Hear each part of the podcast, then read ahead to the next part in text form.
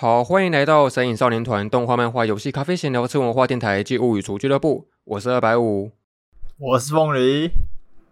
好，那我们今天聊一个主题，是关于说，最近这几年不是有非常非常多那种所谓的穿越异世界的作品嘛，或是所谓那个转身异世界的作品这样子，想讨论说，哎，好像有一些作品，其实我们假设能够穿越进去的话，搞不好会蛮有意思的。或者反过来说，你会有那种非常非常不想进去的那种世界观这样子。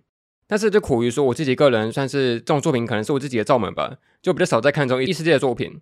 那我们今天就算是特别请到一个来宾，他算是对这些作品有些涉猎跟那个接触的，那就请他来自我介绍一下吧。嗨，大家好，我是泪空。然后对，就是近几年 看比较多异世界，但其实也就是粗浅的涉猎一下而已啊，也没有非常深入的研究。对，就是这种 类似配饭看的那种感觉。你不是说你很多异世界作品都是看了之后就忘光了吗？就回想不起来一些剧情什么的。哦，对对对，那那也是，因为就其实大同小异啊。他们很多作品感觉就真的是换了个皮而已，然后就一样的这个套路，然后就再出一部，就每三个月就会有这个浮出水面这样子。哎，我觉得这个基数真的已经是够了，因为以前我们都会会常开玩笑说什么宅男三个月换一次老婆嘛。现在已经是可以是那个三个月换一次异世界作品了，但基数完全是够的。呃，对，而且重点是这些异世界呢，啊，通常它也都会有你的老婆，所以所以就是也是一起换，一起换，那是交集在一起的，就换一个异世界等于换一个老婆这样子。对对对对对，三个月换一次异世界老婆，对，是换很多。那凤梨人自己对于那个所谓的异世界作品有没有什么样的涉猎跟接触？我看的异世界作品大概就集中在可能二零一六到二零一八，就早期的时候很喜欢那个美好世界那些的，就有看一些这样子。啊后后面的我真的就看的很少这样。我们今天就要辛苦我们的异世界学者泪空 来帮我们解惑，来帮我们这几位就是没什么在看这种作品的人，可能推荐几部之类的。哦哇，当然其实我也都忘光了。好啊，那首先在进入正题之前，我想先很遗憾的跟内空说，你以为你来到的是一个讲动漫画漫画的一个节目，但事实上并不是，我们是一个定义类型的节目这样子。我们定义非常非常多的名词跟解释，然后来讨论它的意义到底是什么。所以首先就来问一个问题，就你们会认为说所谓的异世界这三个字，它的定义是什么？它要怎么去界定它的范围跟范畴？哇，这这好像。挺难的，其实，因为像异世界的话，一般来说，它应该就是那个嘛，呃，你只要跟现代社会，只要有现代世界啊，就是只要有一点点不一样的地方，它其实好像就可以被归类到异世界的范畴嘛。哦，那你刚刚有特别指说是现代嘛？那假设如果是回到过去的话，算不算？啊，回到过去的话，啊，这哦，好问题。我觉得，如果是你可能一个现代人穿越回去的话，我觉得那个应该是可以算。但如果你是完全的，就是去描写一个过去的那种发生过的事情之类的，那个感觉比较不能算是异世界，就可能你只是在写一个虚构小说、历史小说之类的。哦，不就像时空旅行的感觉吗？就很像是以前哆啦 A 梦可能会带大雄坐那个时光机回到过去这样子。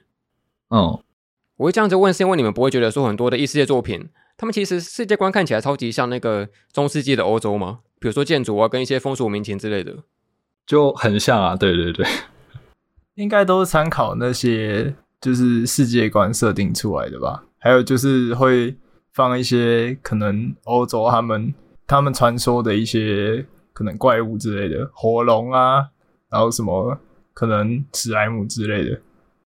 还有哥布林哦，还是这有点敏感？呃，不会啊，不会，你讲了才会有点敏感。对，哦，是这样，不不讲都没事，不讲都没事。哦，所以你们会觉得说，以时间上来讲，就是现代跟过去，或者说未来的这种穿越，是算是一个异世界的分别，是吗？那如果是以空间上来说呢？比如说你今天穿越到一个平行宇宙的话呢？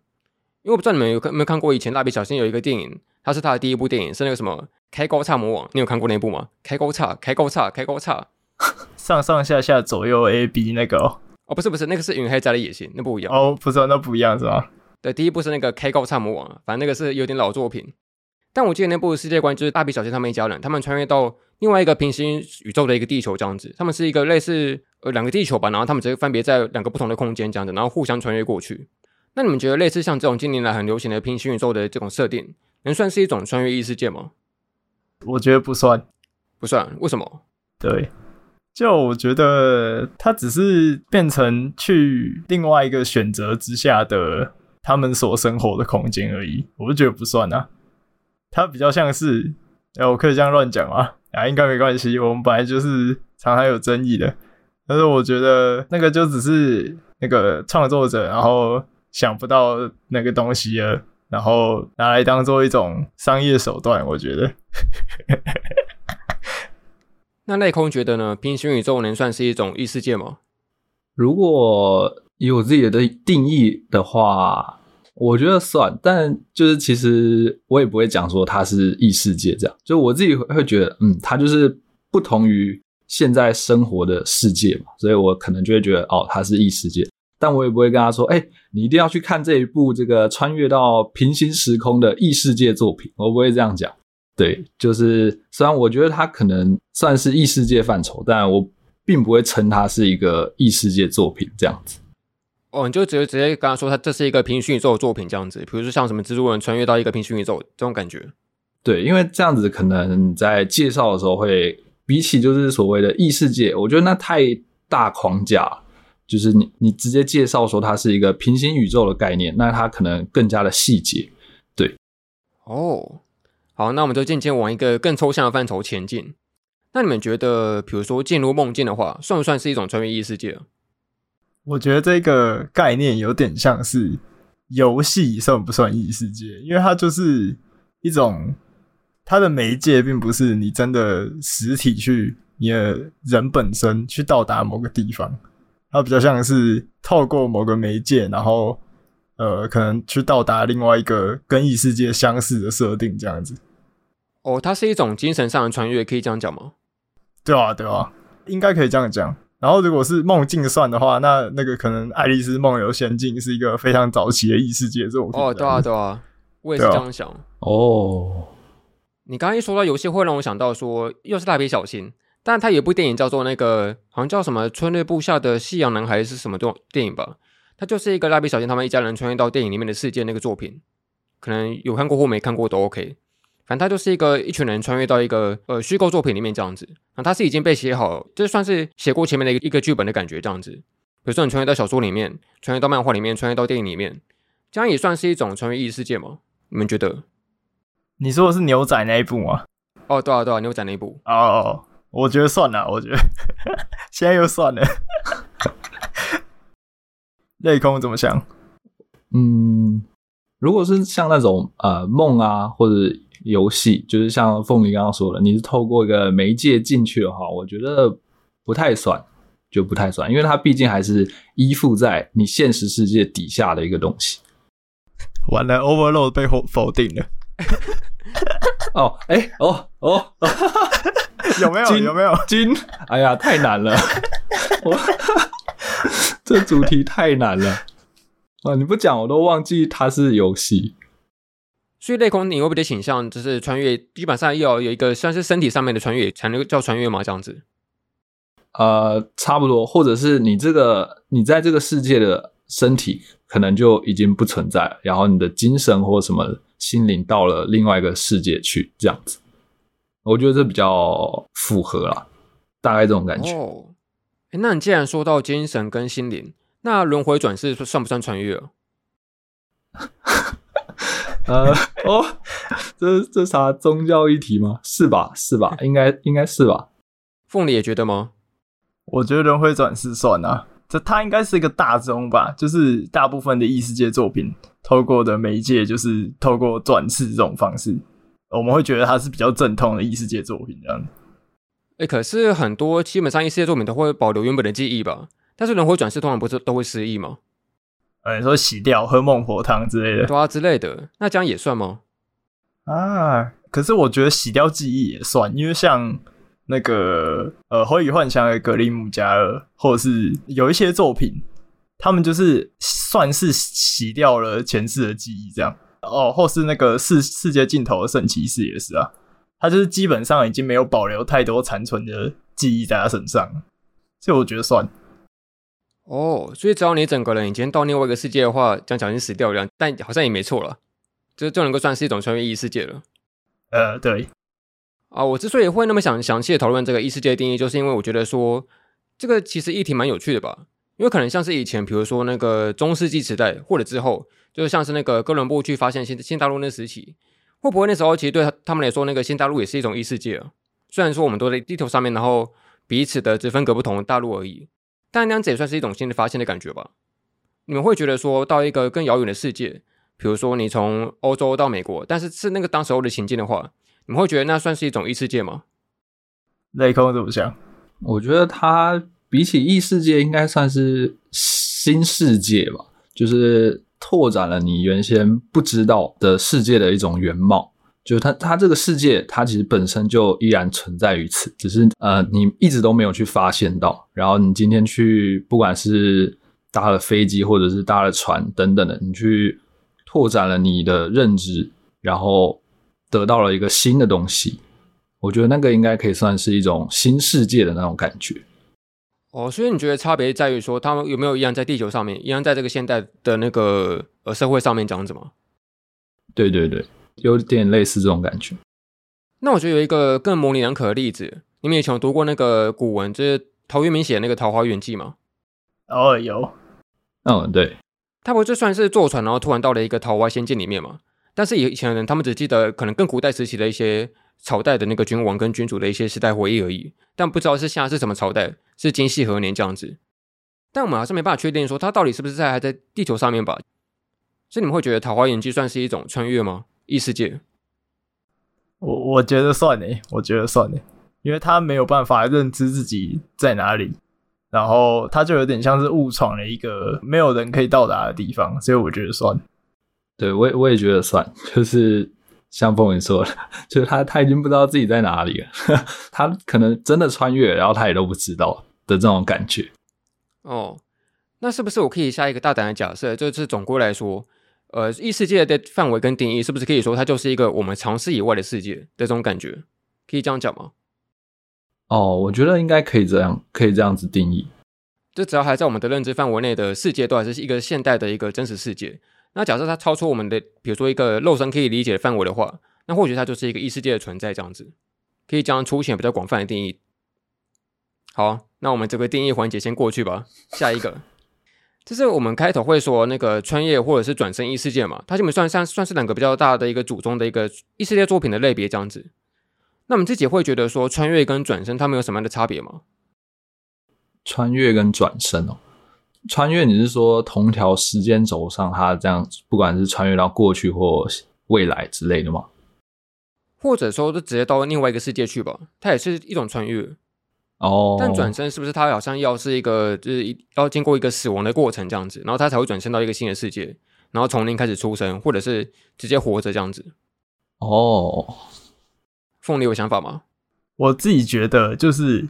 我觉得讲到穿越跟转生这个概念还蛮有趣的，因为像穿越的话，我我我可以想到就是可能像漂流少年，因为他们是呃长良保留了他的身体，然后到达了那个世界。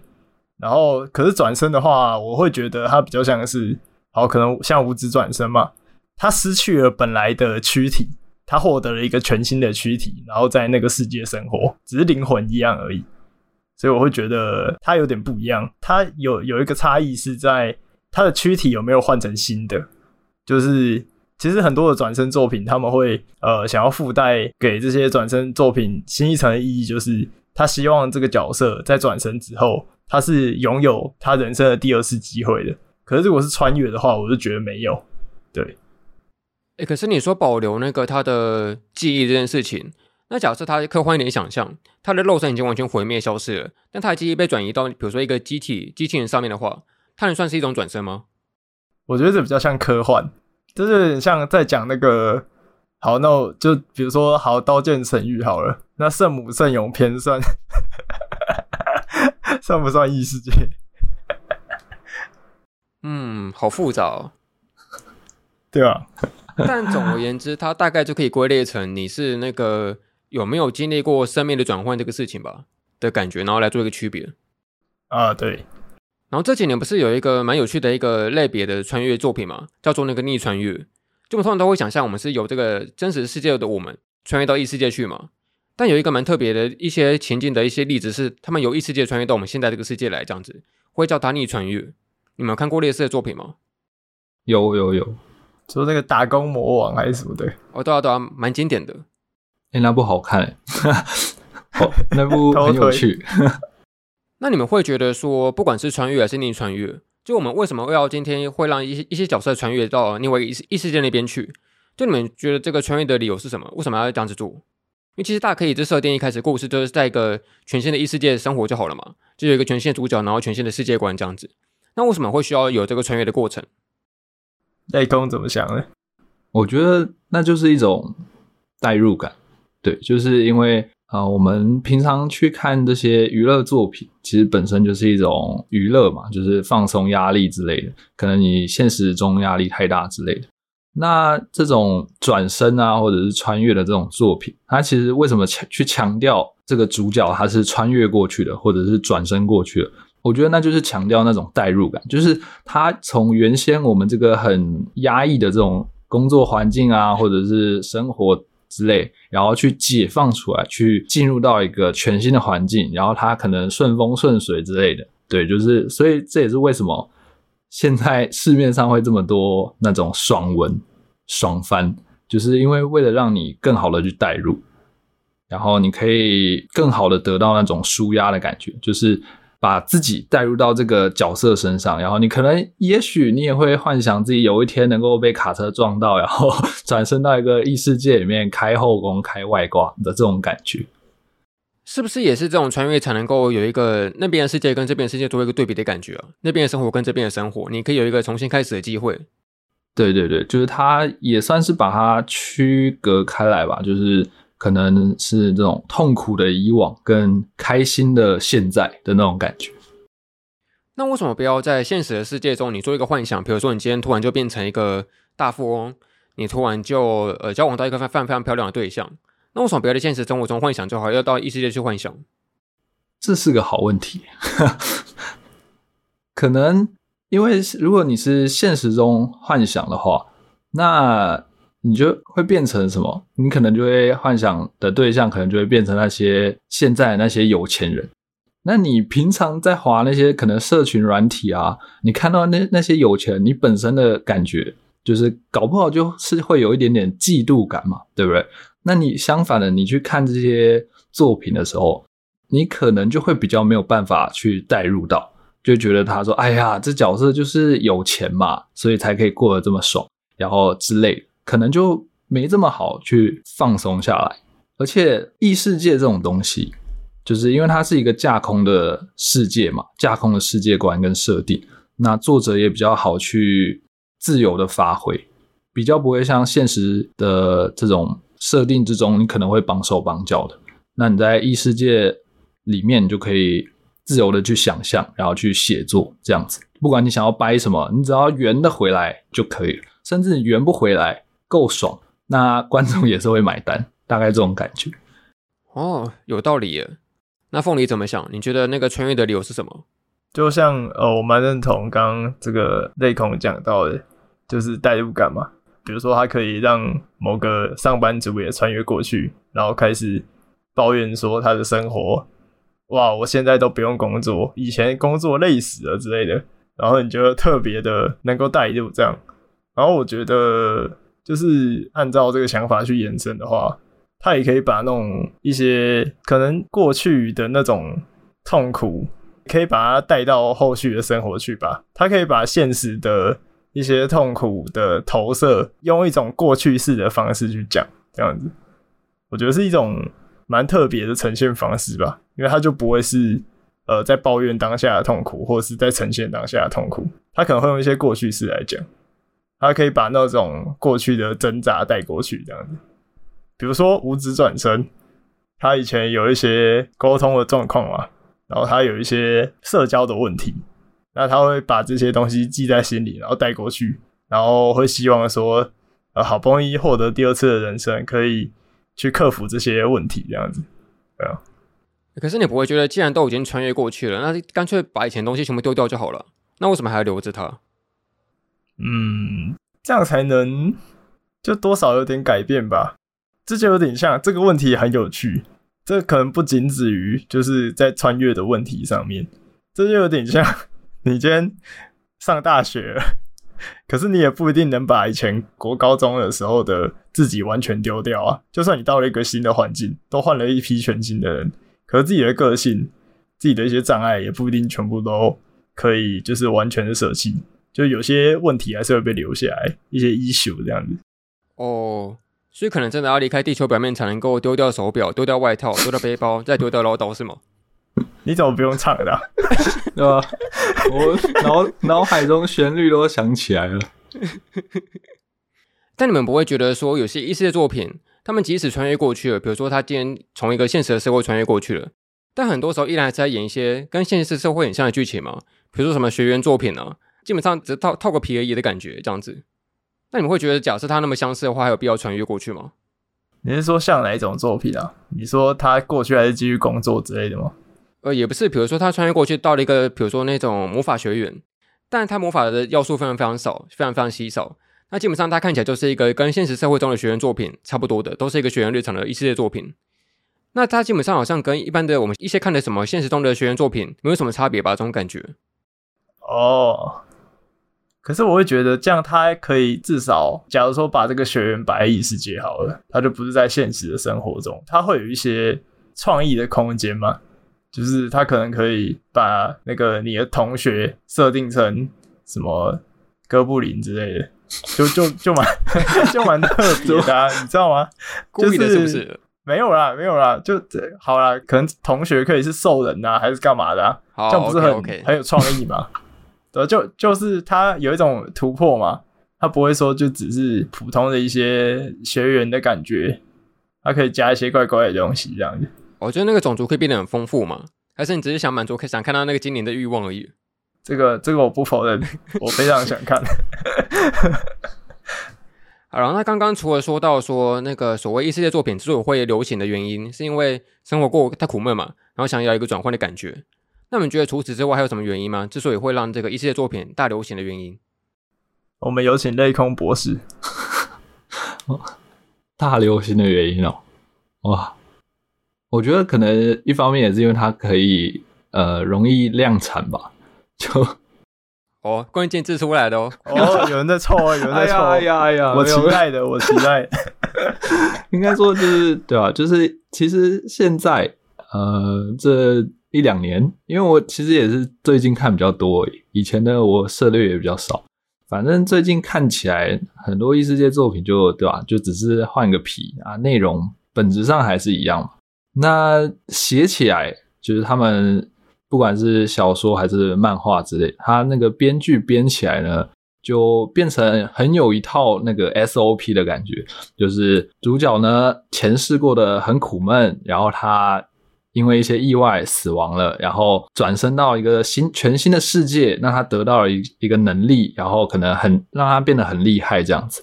然后接下来就是一路成长，然后一路碾压这个周遭的环境，不管是什么朋友还是师生之类的，反正就是一直让人家跌破眼镜，就是觉得哇，这个人怎么这么厉害，这么强之类的。然后就是一路爽，一路爽，一路爽这样子。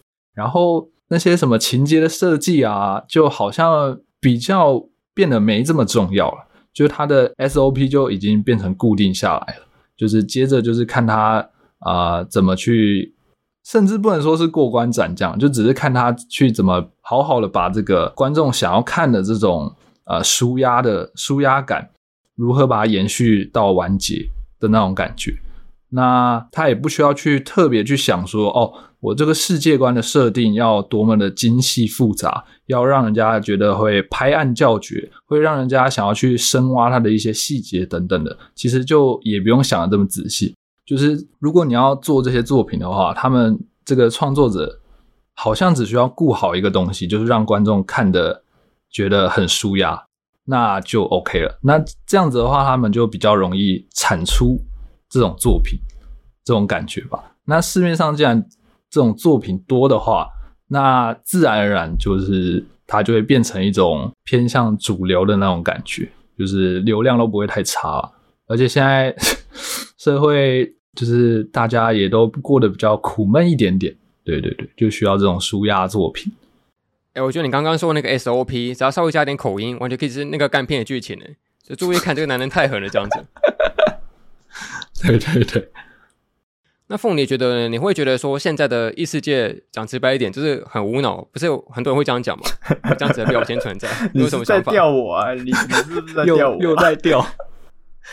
我是说，刚刚听那个泪空讲了，就讲了一整段。我觉得他真的是一个很客观的学者，他讲了这么一大段，但他完全没有讲出那种好像在开喷的内容。主要是才钓你，就是很客观的在陈述。钓我吗？那、啊啊、我就怕被骂。我觉得那个什么，就是你刚刚说现在的作品是不是比较没有那么有趣嘛？是这样讲吧？对不对？我帮你翻译来，应该是有趣啦，有趣是蛮有趣的，它很爽啊，看起来那个很轻松疗愈，但就是那种不太需要动脑的感觉吗？哦，可是我觉得这个问题是说，因为它一季的量变得太多了。就说以前可能要他要达到在某个领域登峰造极，他才能被动画化。比如说，虽然这样很像贵古贱今的老人，但没关系。就是呃，像是 Overlord，它是它的特色就是主角群不算是一帮呃善良的人，他们是有点像站在人类的反方，有点比较像反派的角色这样子。那通常是他有一个很强烈的特色，他才能被动画化。以前是这样。可是现在的话，就是感觉好像你只要挂一个异世界，然后它就蛮容易被动画化的。而且就算它没有很强烈的特色，第一眼不会有什么感觉，它也会被动画化。而现在量变多了，其实这种现象就有点像在异世界之前，呃，有一波那个风潮是那个学园奇幻后宫战斗作品吧，就是大概是。我刚入坑不久的时候，可能那个呃《落地骑士英雄谭》那个时候，然后后来也是陆续出了几部，然后从以前 IS 就就开始嘛，它就是我觉得就是一波一波的，然后他们一个题材发展到一个程度的时候，它就会开始变得呃有点泛滥，然后有一点参差不齐吧，我觉得是这样啊。那刚好现在轮到异世界，啊还没有结束这样子，我觉得都不会结束。我觉得，如果大家找到下一个比较好写，然后呃，它有一个约定成熟的设定的时候，它就有可能转换过去，或者是它会跟异世界同时并存，就像是现在的那个什么那个呃，不是会有一一些什么同居、什么恋爱喜剧的那种吗？嗯，他们会说它是桃子文，就是那种作品，我觉得它是有一种复制的趋势了，对吧？但我觉得不管怎么变化，这种人类想要去带入幻想的作品的需求，一定是永远都在的吧？那确实，那确实，对啊。我之前确实也是会对所谓的异世界作品有一些自己的一些偏见吗？就会觉得说，嗯，好像不太是我自己喜欢的看的口那种口味跟口号这样子。但我后来最近看了一部作品，叫做那个什么《万事屋斋藤先生穿越异世界》，也其实意外的蛮好看的，有算是撇除了一些我自己对于异世界作品的一些偏见吧。就其实还是有些作品还还不错的。所以你可能要稍微深挖一下。我觉得你是不是刚钓不到两个人，然后决定自己跳下来，跳下来 接这个骂人的这个责任，这样子？我觉得我觉得蛮有勇气的。然后你刚刚讲到，就是可能某个作品让你印象改变嘛？那我会觉得，说不定只是呃某一个特别打到我们的异世界作品还没出现而已啊。搞不好之后会有什么异世界的 A 吧，异世界的链锯人之类的，那我们就超爱。对不对？那只是还没有，或者说他已经被写完，只是我们还没有去看它而已。搞不好它是一个老作品，因为异世界这个概念其实已经不是一个新概念了，它好像两千年之后就有出现过了吧？甚至像我们刚刚其实之前前面说什么一些古代的文学作品都有算是异异世界的范畴这样子，所以其实应该是有的。我说按照前面的讨论，十二国际算是异世界，然后然后 Overlord 不算。对，好了，我们进入正题吧。我们今天聊了半小时，然后。被这标题掉进来的听众应该没有听到正题，觉得搞什么东西？好了，讨论正题。就我们今天讨论一下，就是自己最想去那个穿越或者是转身的异世界的的这个题材的作品这样子。然后我们先聊说最想去穿越的这个范畴吧。你们会不会觉得说，其实呃，比起不想穿越，想去穿越的异世界作品，其实好像反而更少一点呢？你们会这样子想吗？就往负面的想，就是比较负面思考，所以就想去的真的就很少啊。对对对，因为我以前小时候都会幻想，就是说，比如说穿越到什么钢弹的世界啊，是什么样的世界，然后都会有那种非常非常想去穿越的的幻想跟希望。可现在又觉得说，异世界好像有一些卫生问题，他说是马桶什么呃卫生需求不好啊，然后没有电器，没有没有冷气吹怎么办？就会有一些很现实的考量这样子。啊、哦，不会不会不会，通常那种需求呢，就是弹个指，那个魔法就给你变出来了，非常方便啊。哦，好像也是哦。所以好像就是我们会想去穿越到某个异世界的理由，就是因为你会想去过一个不一样的生活的感觉吧？这样子，就断看你想过什么样的生活，然后才会去穿越到什么样的异世界去这样子。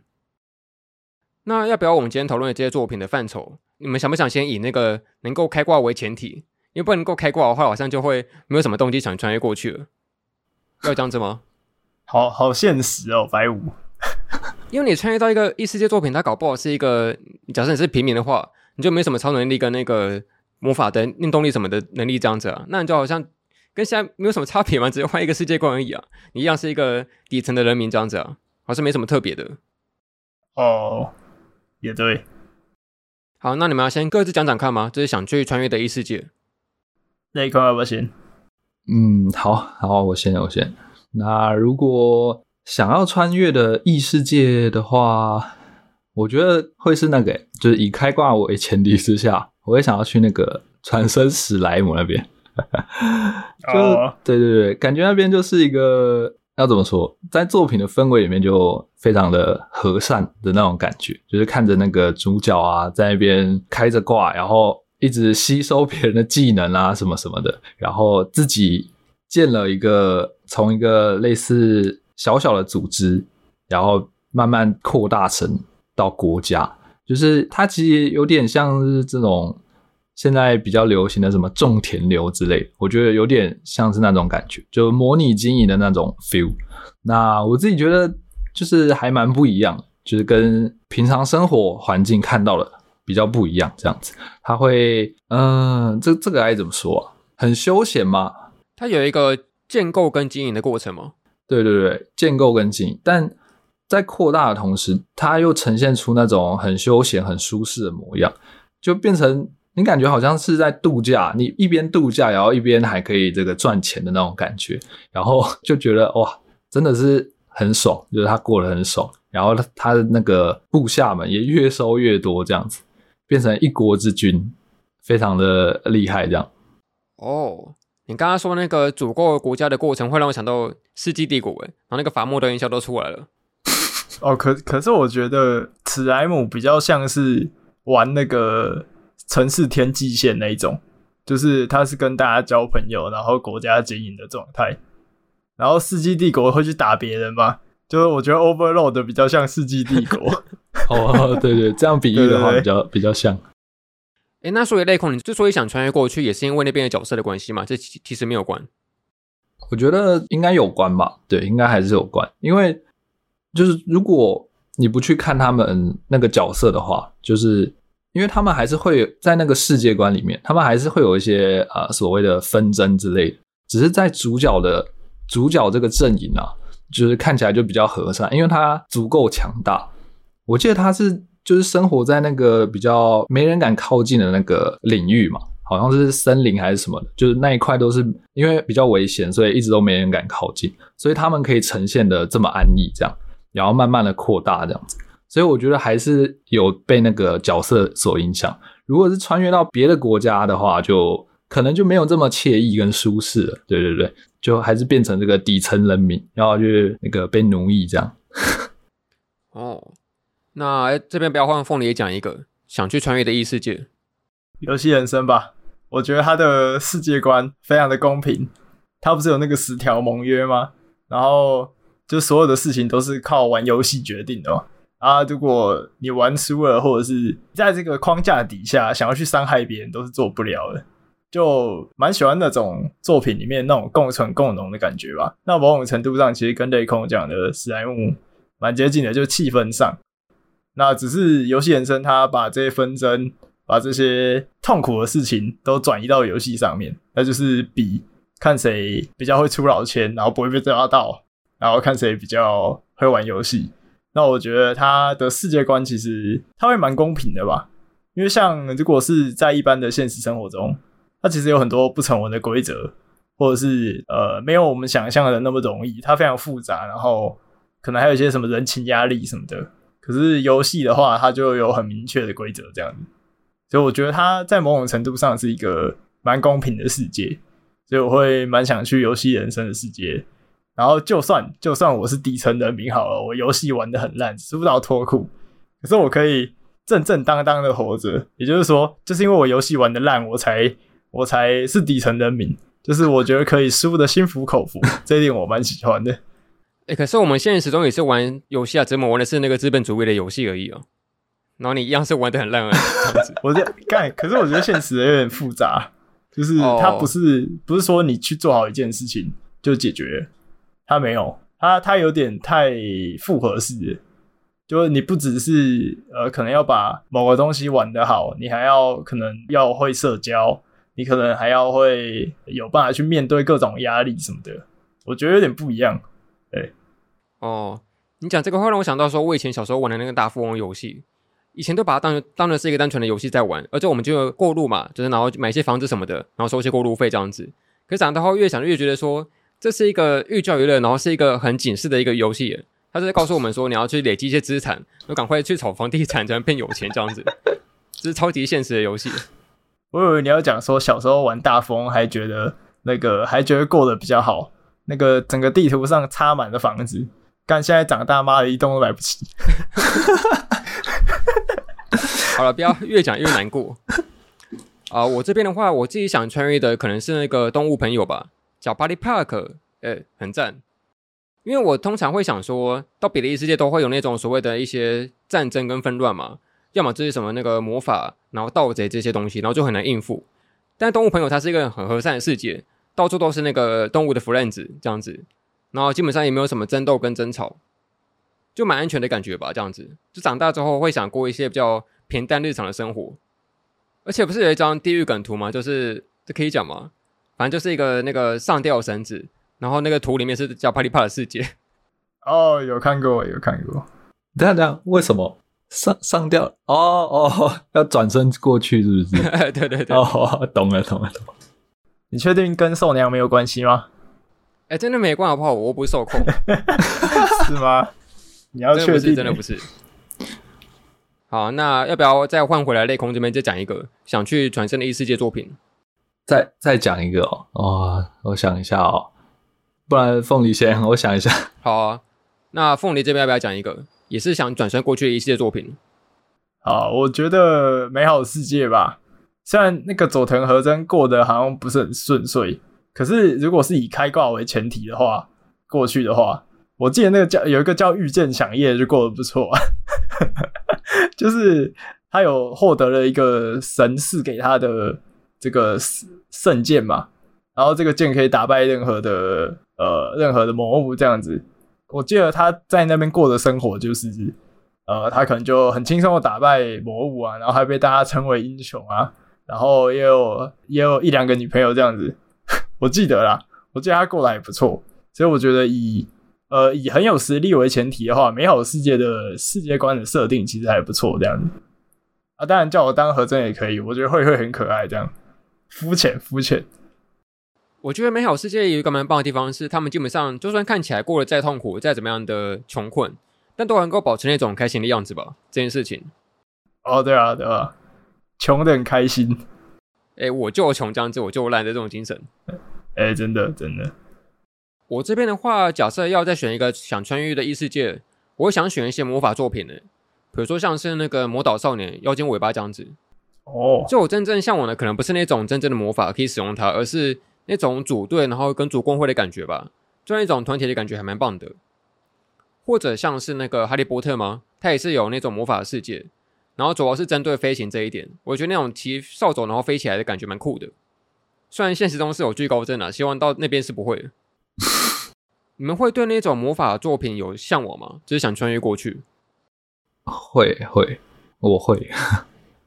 那你们会想要怎么样的魔法？因为魔法分很多种嘛，不能讲变出钱的魔法，这个太俗套了。我以为你说什么不能讲透视之类的，我只会想到这种东西。好想讲，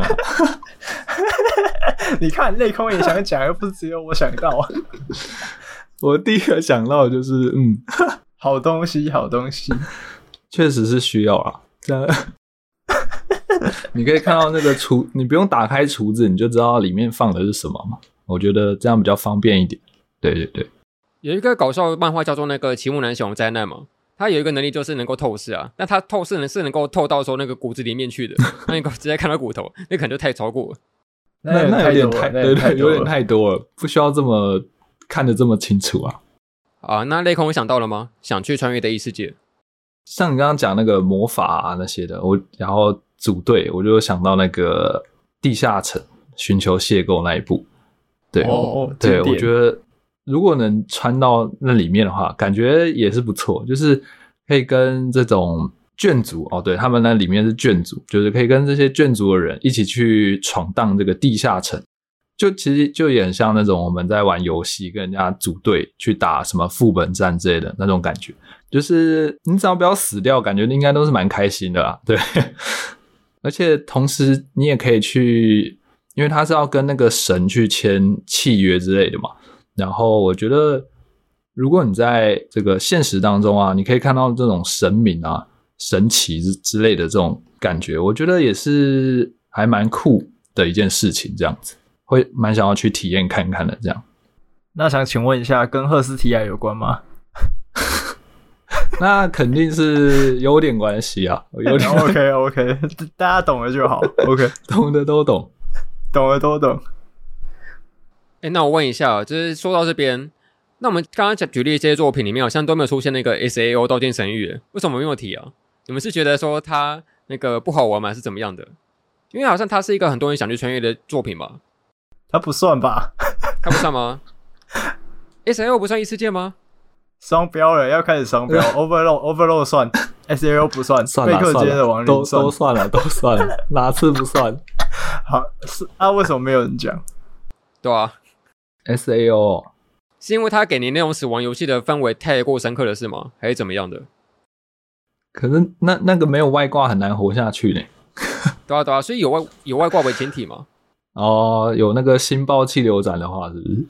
哎、欸，对啊。啊，但那好像那好像其实不错啦，那好像其实不错啊。你可以在二十二层买个什么小屋嘛，然后这边过个惬意的日子，钓个鱼什么的。杂烩兔。非常的日常啊！哦，只是要注意不能够开宝箱就是了。哎、欸，不要不要再说了，不要再说了。哎、欸，所以假设以后真的有那种虚拟实境的装置出来的时候，你们会想去使用吗？我会，我会，我肯定会，会 肯定会。够精致我就用，因为现在的情况就是现在目前的还没有到那么精致，呃，还是会有一种落差的感觉。如果真的做到很精致，我就去玩。那你们不会怕一进去之后，然后就沉迷出不来了吗？真的变成一个废宅这样子？哎、欸，这样不是蛮好的吗？蛮好的，是不是？好像不错。这样不是蛮好的吗？反正就算不去玩那些，那个时间也是用去别的消遣嘛。反正都是要消遣掉了，不如去玩那个精致的 VR，对吧？哦。对啊。然后搞不好真的玩到死之后，又可以再穿越一次异世界，哎，赚到了，赚到了！哎，赚烂了，赚烂了两次。好。那我们换到下一个，就是换到这个不想穿越的异世界，这个就蛮多作品的吧。而且我觉得很奇怪，也蛮矛盾的，就是这个类别里面我反而很多诶，而且很多都是我非常非常喜欢的作品。然后它刚好就是我最不想去穿越的异世界，可能就是因为它很虐吧，然后有一些很那个困难跟那个痛苦的世界观。那我非常非常喜欢那些角色身历情境在感受痛苦，但是我自己又不想进去，超级双标。你你只想看别人被虐而已，你不想自己被虐。哎，对对对，看他们好虐好喜欢，那我自己又不想进去了。好，我我先提一个吧，就是那个应该蛮多人都看过的《进击的巨人》，它是一个大多数人不会想进去的世界观吧？会有人想进去吗？可能会进去只是想为了那个兵长吧，就不会没有其他理由了。如果当巨人的话可以吧？蛮好吃的啊。哦，巨人的话好像不错。啥事啊？什么都不用想。那那个内空这边有吗？不想去穿越的异世界？我这边的话，其实我也就想到一部、欸，就是我之前说过那个什么旧机进化的那个完全沉浸 RPG，那个真的是虐到一个不行。虽然说你在看的过程不会觉得虐啊，反而是觉得很有喜感。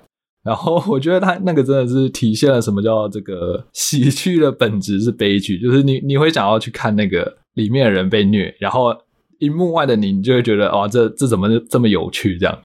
那他那个作品里面就是主角他就进去到那个游戏里面了，然后结果什么，他一开始就一个不小心把青梅竹马给杀了，然后那个他青梅竹马的妹妹就跟他反目成仇，然后整路都在追杀他。然后他就一直被弄，然后就很惨。然后还有到什么中间的时候又被什么异端审查官盯上，然后他还就是吓到尿裤子之类的，反正就就蛮惨的。然后以及最后最后一边就是他跟类似 BOSS 的在对战，然后他都已经要这个开大招了，那个气势很足够。结果就被一个什么膝跪，被敌人用一个什么膝跪，然后他膝盖弯曲，他挥不了他的剑，然后就就输了，然后就就很白痴。反正整个一般来说异世界里面顺风顺水，但是他这个主角就是过什么都不顺，什么都惨，然后就是我看得很开心，但我完全不想要去体体会，那个真的太悲剧，大概是这种感觉。这种感觉像是你会有时候。就是那个恶魔心态作祟的时候，就想去看一些别人过得不好的生活嘛，然后觉得说，哎、欸，其实没有那么糟嘛，我现在过得蛮好的，蛮不错的嘛，这样子，可能也是有一点啦，对对对，所以有点像那个网络上点开那个别人滑倒的影片，然后就笑了一下，然后然后就觉得，哎、欸，我好像过得比较好了，所以人们为什么这么爱地狱梗吗？可能有点关系吧。那凤梨呢？有没有什么非常不想去穿越的异世界作品？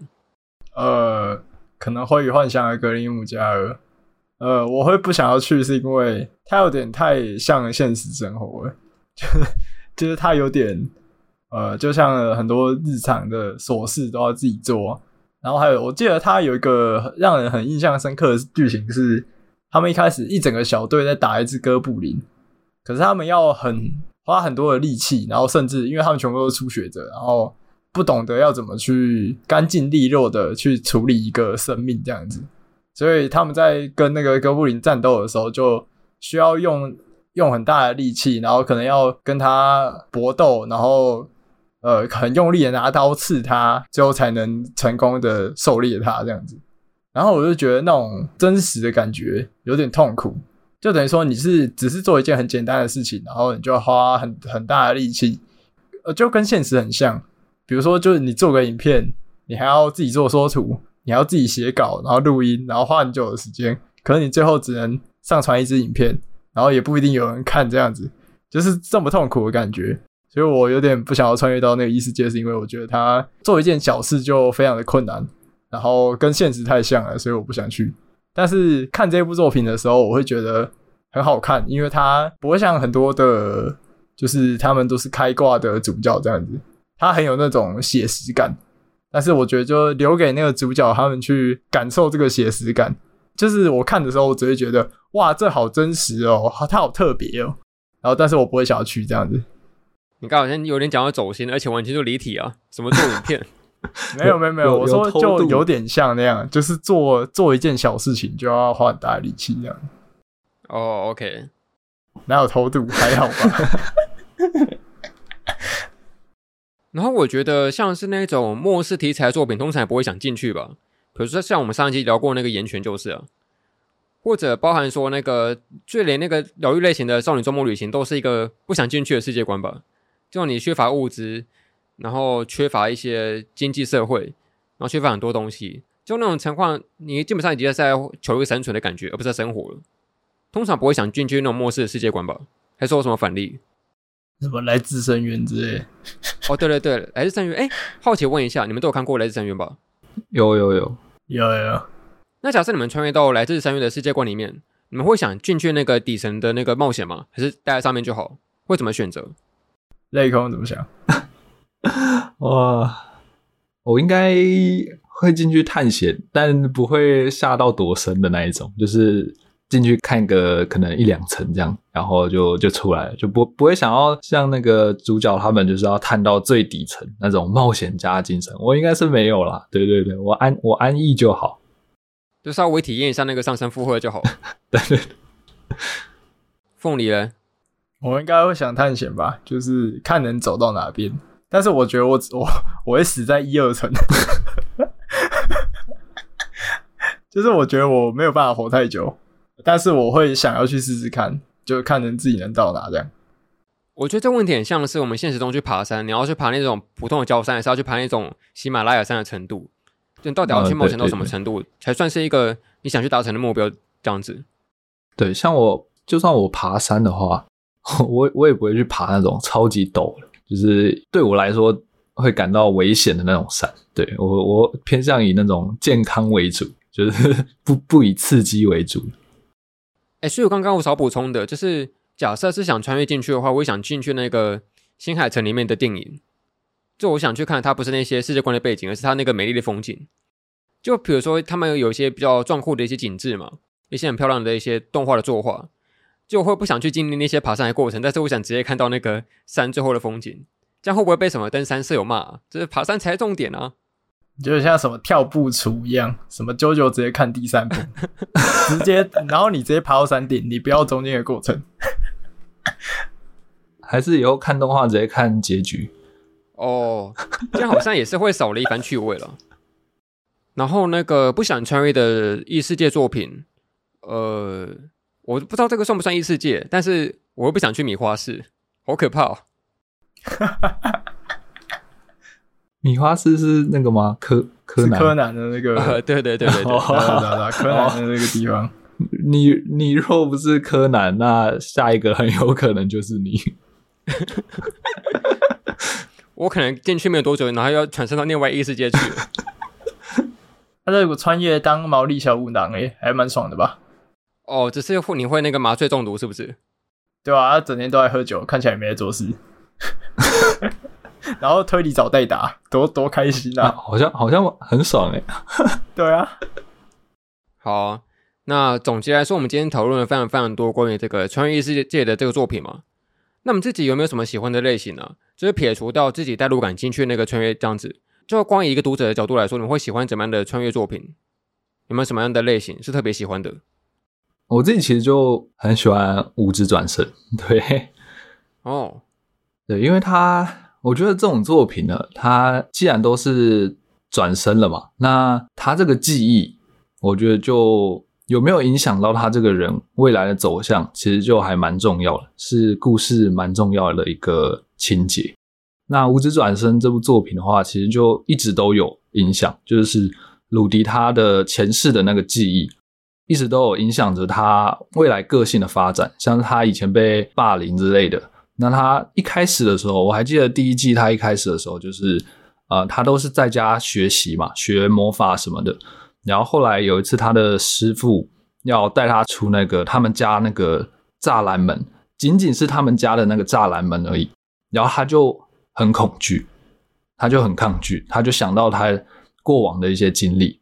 他以前是甚至就是连家门都不敢出的那一种，然后这个经历就影响到了他转身之后，他到现在他那个就有点被束缚的感觉，然后但是他还是终究就是最后那个跟着师父一起，他跨过了这道门槛，我觉得那就是他一个成长的过程。那我觉得无职转身在这一点上就做得很好，就是他是真的有把呃转身这个。元素呢，就是发挥到这部作品里面，而不是说哦，我转身完之后就是过来，就是像前面说到，就是一路爽。那你可能都忘记这个主角他是转身过来的，他前面是带着一些其他的这个记忆的。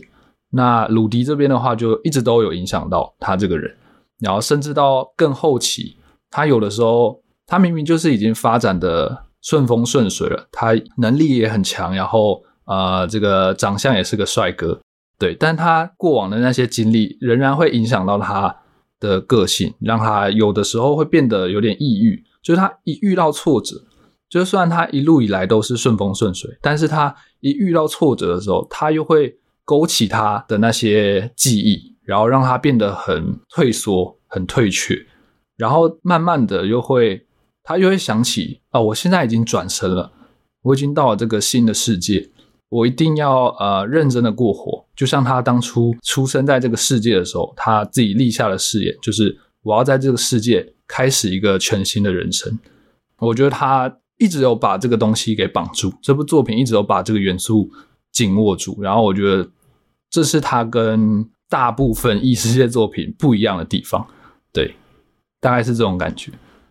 诶，那既然内空提到这个呃举例，那我会好奇想问说，通常不是有两种类型的异世界作品吗？就你可能是从零开始慢慢变强的，还是你一开始就是最强，就是龙傲天那种感觉？就你们会喜欢看哪一种啊？我自己的话，其实也没有没有偏好哪一类型，就是其实他写的好看就好，只是说可能你会喜欢的点会不一样。通常那种龙傲天，我可能看就是有趣居多，就是觉得哎，这个描写的很有趣。毕竟那个主角就已经是最强了，你也很难去跟他产生一些共感之类的。除非是他其他方面，可能社交方面，你可能有一些情感共鸣之类的。但通常那种龙傲天取向，就是作品的方向就会比较偏有趣之类的。那这种像这种从零开始的话，就。就是比较有那种经营的感觉吧，你就一样啊，就也是会有那种代入感，就是看着他慢慢成长的那种过程。对对对，哦，凤梨嘞，我其实也跟内控一样，就是写得好，我就很喜欢。像我很喜欢那个世界尽头的圣骑士，虽然他其实没有很善用他的穿越啊、呃，应该说转身的这个设定，他其实没有太多的部分去琢磨他的上一个。潜意识的一个成长过程这样子，但是他在第一卷的内容写出了一个很出色的英雄的成长故事。呃，他从一个孤儿，然后被呃不死族抚养，然后慢慢长大，慢慢变得有能力，然后慢慢的感受到爱这些事情，就会让我觉得他是一个很扎实，然后透过回忆慢慢累积的一个很棒的、很棒的成长故事。这样，所以我觉得其实。重点并不是在他有没有把主角设定的特别强，或者是去做一些正统的中古的世界观什么的。就我觉得重点好像不是在这里，就是重点是他写的好不好。就我觉得好像这样比较，这个比较重要，就是他能不能去让他故事里面的每一个角色都让人在乎，我觉得可能会比较重要一点吧。因为像我觉得，呃，像 Overload 我也很喜欢。那 Overload 它其实就是一个呃有点龙傲天感觉的故事，因为它基本上把呃主角群设定的能力设定的，就是基本上是世界顶尖的程度。可是它很细，它除了这些主角群以外，它也很细微的去讲那些可能即将要被打败的敌人，他们是怎么集结在一起，然后去对抗敌人，或者是他们是用什么样的方式去面对失败。或是他们面对了失败之后，他们慢慢的成长，成长到足以去至少守护自己想守护的人这样子。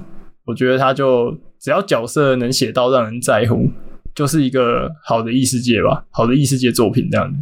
就像我，其实我一个朋友，他开玩笑的，也不是开玩笑，他就看那个，他当时呃好像是看小说还是什么的，看手机侠那一部很有名嘛，手机侠看的很多。的内容，他说他看到最后的时候，他基本上已经忘记那个角色是谁，因为他那个故事就是一直在加后宫，加到你不认识那个后宫是谁。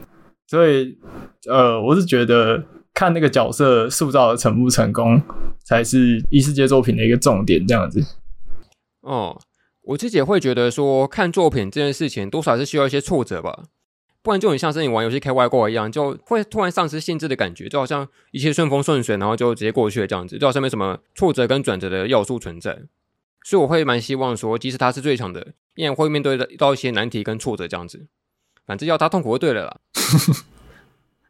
然后我自己喜欢的穿越类型，会喜欢是那种以拯救为目的的，比如说像是那个只有我不存在的城市吧。他算是穿越到过去，然后去救一个曾经没有去拯救过的一个少女的一个同学这样子，或者像是有一个电影，不知道有没有看过，是那个蜡笔小新的那个战国大会战，你知道那个吗？哦，帮我开直播没有了？